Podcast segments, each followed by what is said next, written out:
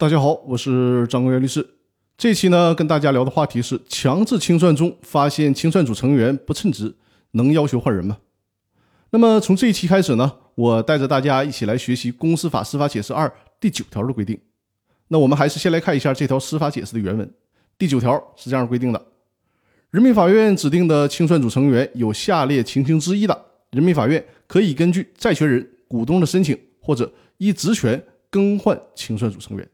第一种是有违反法律或者行政法规的行为；第二种是丧失职业能力或者是民事行为能力；第三种是有严重损害公司或者债权人利益的行为。那这条司法解释就是关于强制清算的清算组成员更换的问题，规定了在什么情况下债权人可以申请换人。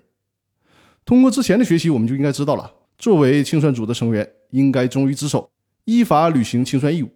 但是，应该做好，并不代表肯定能做好，在实践当中也会遇到清算组的成员不称职，或者呢，压根就是道德缺失，